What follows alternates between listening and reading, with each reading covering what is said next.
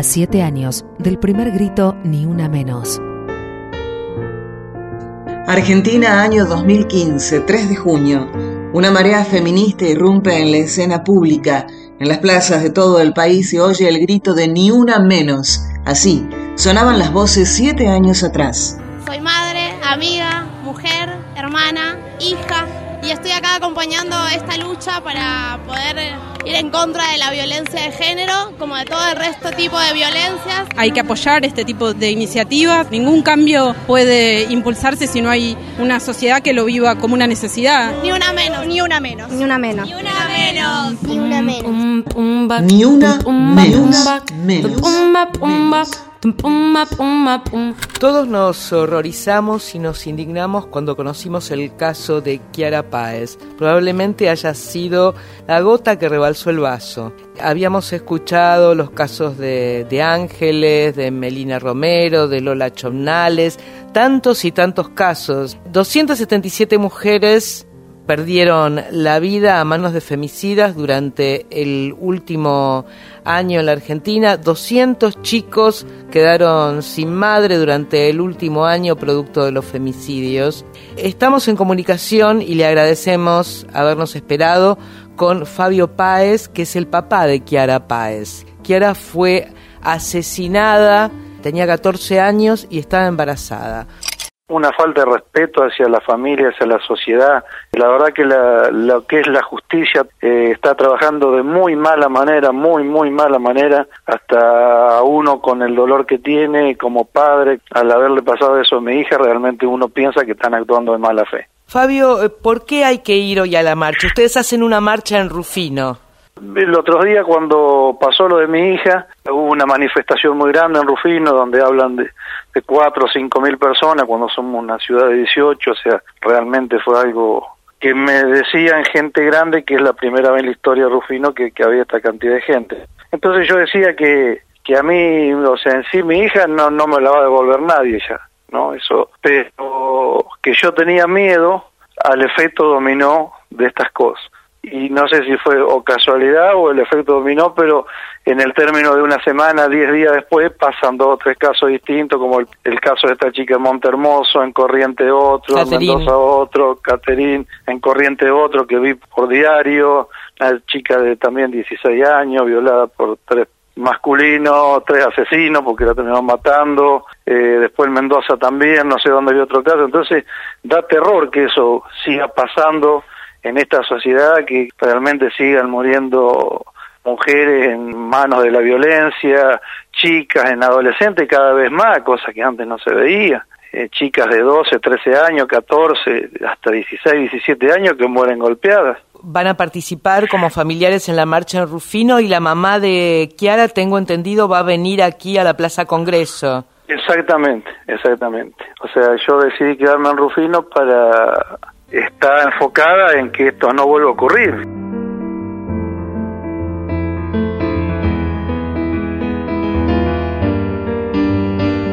Tenemos comunicación telefónica, estamos conectados ya con Soledad Vallejo, que es periodista de Página 12. Soledad, muchas gracias por atendernos. Acá estamos con Jorge para charlar con vos un ratito. ¿Qué tal? Hola, ¿qué tal? Buenas tardes. Gracias a ustedes. Eh, ¿Dónde estás? ¿Estás ya en la marcha no? Eh, estuvimos, estamos desde temprano en la zona de Congreso varias de las organizadoras y ahora paramos dos minutos algunas y ya estoy volviendo a la plaza. Ajá, todavía es temprano, pero ¿qué percepción tenés, Soledad, de, de, de cómo viene la cosa? Mira, yo no puedo salir del asombro por cómo el tema creció, cómo fue tomado por distintos sectores de la sociedad muy plurales, muy diversos y cómo siguió creciendo, ¿no? Al punto de que hay convocatorias en todo el país hay más de 140 en distintos puntos del país y esas no las organizamos nosotras, sino gente de cada lugar. Soledad, ¿nos contás un, poquito cómo fue que se, apareció la idea de, la marcha? Comenzó en realidad eh, tuiteando, es, así. El día que apareció el cuerpo de Kiara Páez enterrado en el patio de la casa del novio, eh, una de las colegas, Marcela Ojeda, movilera de Continental, dijo, nos estás matando, no vamos a hacer nada, no vamos a reaccionar, hablemos de esto. Algunas periodistas que habíamos participado previamente de una maratón de lecturas que se hizo en el Museo de la Lengua, en el Jardín del Museo de la Lengua, a fines de mayo, que habíamos participado periodistas, artistas, activistas y también habían estado los padres de Guanatadei y la mamá de, de Lola Chomnanet. Dijimos, bueno, hagamos un enlace, estos dos mundos se tienen que contactar, hay gente con ganas de visibilizar esto, de, de mostrar que es posible y de intentar generar un cambio. Pasaron tres semanas y acá estamos, en la Tres tarde de la concentración. En tres semanas nada más. Tres Ah, semanas, bueno, es brutal. interpretaron una algo que estaba en, en el aire, ¿no? Parece. Hablamos de algo que pasa hace un montón de tiempo y que hay gente que viene trabajando hace muchísimo tiempo. Hay movimiento de mujeres, hay organizaciones específicas, pero que era como que nadie escuchaba, ¿no? Y estábamos conversando con Jorge Tadei. Usted es uno de los impulsores de esta marcha, ni una menos, y también ha creado un instituto para tratar políticas de género. Dice que descubrieron que Vázquez mató a Wanda, se lo condena primero a 18, luego en la apelación queda firme el femicidio, cadena perpetua. Sí. Pero vos ves que ese año, por ejemplo, hubo 58 mujeres quemadas, además de las muertas de otra forma. En un principio yo pensé, digo, bueno, como Vázquez estaba en libertad, porque estuvo en libertad hasta noviembre, bueno, eso era que la impunidad hacía que... Y no, después te das cuenta que no es ni siquiera la impunidad. Entonces decís, ¿y qué pasa? Yo llegué a una conclusión que acá hay un problema sociocultural muy muy grande, que es la sociedad eh, patriarcal, machista. Y entonces, a partir de ahí decís, bueno, acá hay que tratar de hacer algo y tratar de cambiar esto. Y eso es entonces donde entras a luchar, donde vincular. Este, bueno, pero ¿cómo puede ser que el año pasado hubo tanta muerte, este año no bajan los... Y no, no, no van a bajar. No van a bajar en uno, en dos, en diez, en quince. Esto es un proceso muy largo, cambiar un paradigma cultural de una sociedad que tiene miles de años, en donde la imposición del hombre hacia la mujer, la violencia del hombre hacia la mujer, parte del concepto que tiene, digamos, en general, ¿no? La sociedad, no todos los hombres son golpeadores ni asesinos. Aún el avance no lo vamos a ver en las estadísticas hoy, Claro, ni mañana. Esto lo vamos a ver a partir de que parte de la ley que dice que hay que educar en, en violencia a los chiquitos de jardín de infante, primaria, secundaria, universitaria, que se eduque, que se eduque, que se eduque, así cambiaremos. Y dentro de cuatro, cinco, seis o diez generaciones no va a haber más femicidios. Soy madre, amiga, mujer, hermana, hija y estoy acá acompañando esta lucha para poder ir en contra de la violencia de género, como de todo el resto tipo de violencias. Hay que apoyar este tipo de iniciativas. Ningún cambio puede impulsarse si no hay una sociedad que lo viva como una necesidad. Ni una menos, ni una menos. Ni una menos. Ni una menos. Ni una menos. Ni una menos. La vida no solo se protege rezando, la vida se protege también con políticas públicas, con políticas públicas que ayuden que las mujeres no tengan miedo y puedan tener sus hijos. Hay que rezar, pero además de rezar, hay que militar y trabajar para que esas políticas públicas puedan seguir siendo llevadas adelante. Ministro, ayer la, presidenta escribió una serie de tweets sobre lo que va a ser la concentración en Buenos Aires en distintos puntos del país, ni una menos contra la violencia para las mujeres. Esto es un tema cultural en donde vivimos una sociedad patriarcal donde la mujer ocupa un lugar, un segundo, un tercer lugar, y, o se la condena a ocupar un segundo, un tercer lugar, y no se razona inteligentemente eh, lo que debe suceder o lo que debería suceder para no complicarle la vida a nadie. Y pareciera ser que cada vez que surge un conflicto de esta característica, donde la violencia física o psicológica o sexual o económica o, laboral, cualquiera de esas situaciones, es la que está siendo evaluada en esa situación, que es un poquito lo que dice la presidenta cuando habla de la cosificación, cuando la mujer se la considera un objeto. El ministro de Defensa, Agustín Rossi, le confirmó a la radio pública que participará esta tarde junto a mujeres pertenecientes a las Fuerzas Armadas en la manifestación que tendrá lugar frente al Congreso bajo la consigna Ni una menos. Rossi resaltó que las políticas de género que lleva a cabo el gobierno a nivel nacional tienen un especial impulso en el ámbito de la defensa. Vamos a participar, van a participar mujeres de las Fuerzas Armadas que van a estar participando hoy, claramente identificadas, no con su uniforme, sino pero con una identificación de que pertenecen al Ministerio de Defensa. Desde que la doctora Guerrero fue ministra de Defensa, nosotros hemos aplicado una política de género en el Ministerio de Defensa que es una política de Estado. Hoy alrededor del 20% de las integrantes de las Fuerzas Armadas son mujeres, es un número creciente. Las últimas incorporaciones, de, sobre todo en las escuelas suboficiales, en tanto la Fuerza Aérea y la Armada Argentina, han llegado casi al 50% de aspirantes mujeres. Saludamos a Juliana Di Tulio, jefa del bloque del Frente para la Victoria en Diputados. Juliana, buen día, ¿cómo va? Bueno, mi expectativa con la marcha de hoy es que se transforme esta marcha que mm, a todas luces parece ser una marcha eh, multitudinaria y de reacción positiva de, la sociedad argentina o de parte de la sociedad argentina se transforme en eso, en una conciencia colectiva, ¿no? En una conciencia que, que nos despierte a todos y a todas las responsabilidades que cada uno que cada uno tenemos, ¿no? Y, y que cada uno desde nuestro lugar, más allá de que los tres poderes del Estado tienen más responsabilidad eh, que nadie, porque bueno, porque obviamente somos los poderes los que tenemos la mayor responsabilidad en esta en esta cuestión, en erradicar, en prevenir, erradicar y sancionar todos los tipos de violencias que sufrimos las mujeres desde que nacemos hasta que se termina nuestra vida. Pero hay una tarea que es central, que es fundamental, que es cambiar la cultura. Y la cultura se cambia, bueno, con esa toma de conciencia primero, y esa toma de conciencia tiene que ver con que cada uno y cada una tiene que saber que tiene un rol central en el cambio y en la erradicación de la cultura patriarcal y machista en la Argentina. La sanción del aborto legal, seguro y gratuito, la aprobación del cupo laboral travesti y trans, la creación del Ministerio de Mujeres, Géneros y Diversidad a nivel nacional, el DNI no binario, el reconocimiento a las identidades LGTBIQ en el censo. De aquel 3 de junio de 2015 venimos. Esta conmoción masiva, esta enorme y comprometida participación social son un grito unánime. Es la manera que encontramos en todas las plazas del país, con la movilización, con el dolor común, con la preocupación y la necesidad urgente de poner en marcha acciones coordinadas que ataquen el problema desde el origen, la cultura machista y hasta el fin de la cadena.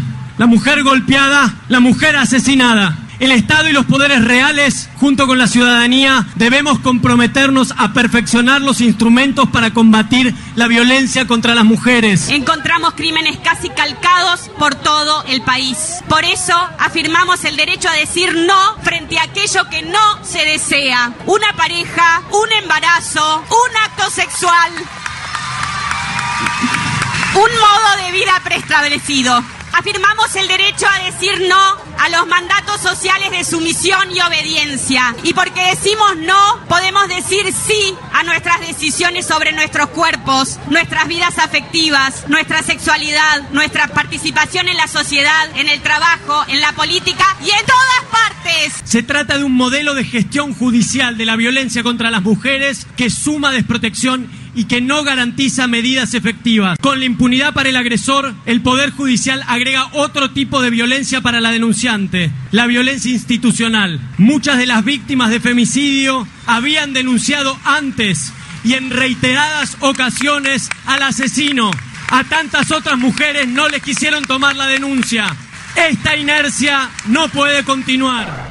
Pedimos entonces Instrumentación en su totalidad y con la asignación de presupuesto acorde de la ley número 26.485. Apertura y funcionamiento pleno de oficinas de violencia doméstica de la Corte Suprema de Justicia en todas las provincias. Garantías para la protección de las víctimas de violencia. Garantías para el acceso de las víctimas a la justicia. Creación de más hogares refugios en la emergencia. Capacitaciones obligatorias en la temática de violencia machista al personal del Estado. No queremos más mujeres muertas por femicidio. Queremos a cada una de las mujeres vivas. ¡A todas! ¡Ni una, Ni una menos. No hay para cubrir al que abusa. Aquí llegó para molestarte esta intrusa. Todas las que mataste hoy son mi musa. Yo voy a aclararte esas ideas confusamente obtusas. ¿Qué importa si llevaba escote o blusa? El problema no es la ropa que usa. Que no eres el culpable, que yo soy una ilusa. Culpable es todo aquel que no acusa. Complicidad se llama este juego. Ya dejemos de hacernos los ciegos. Vamos, cabrón, que yo no valgo tu ego. Vamos, que aquí nos están prendiendo fuego. Si se fue de casa, ni una menos. Si se puso minifalda, ni una menos. Si se pintó los labios, ni una menos. Ni una menos. Ni una menos, ni una menos.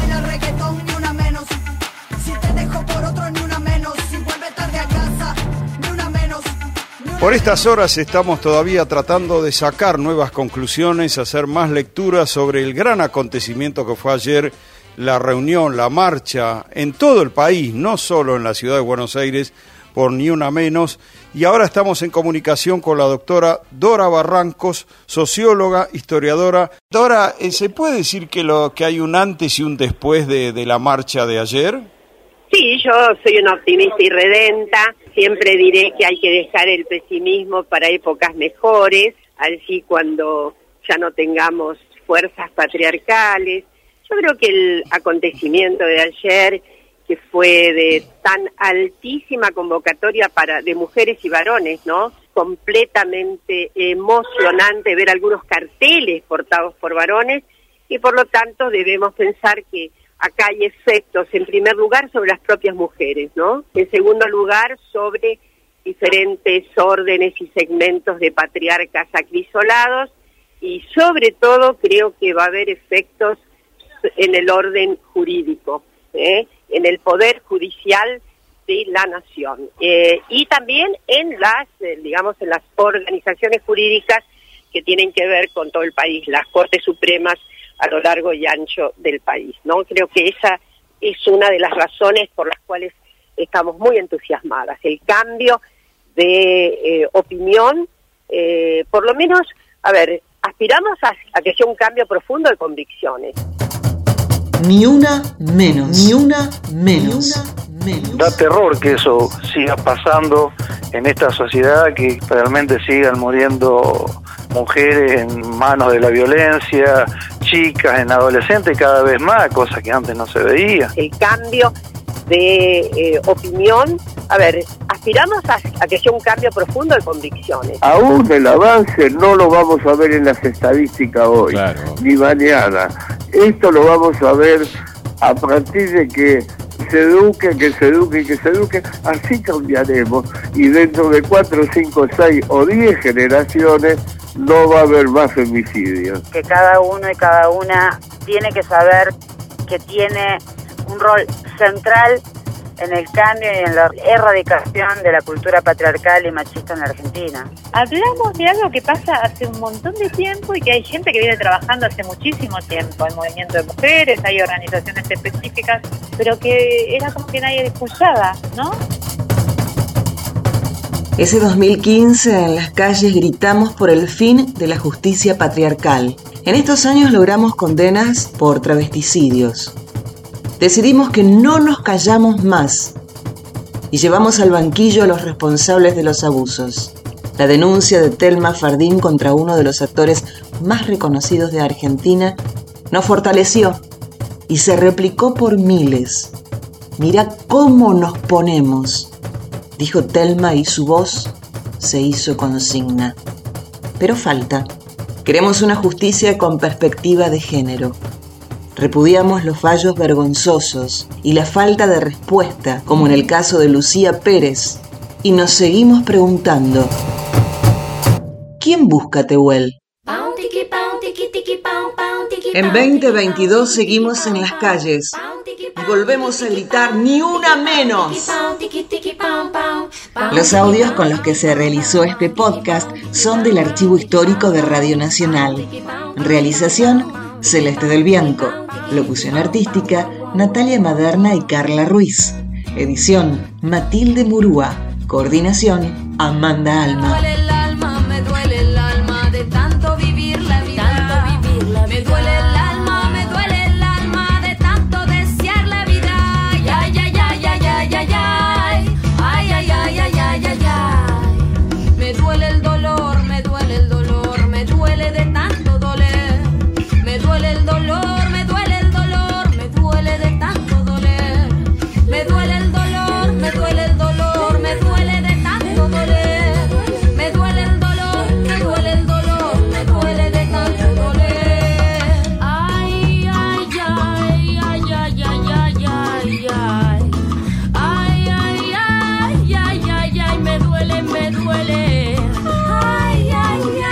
Siete años del primer grito, ni una menos. Patrimonio del pueblo. Memoria y archivo de Radio Nacional. Ni una menos. Menos. Y ser sin doler.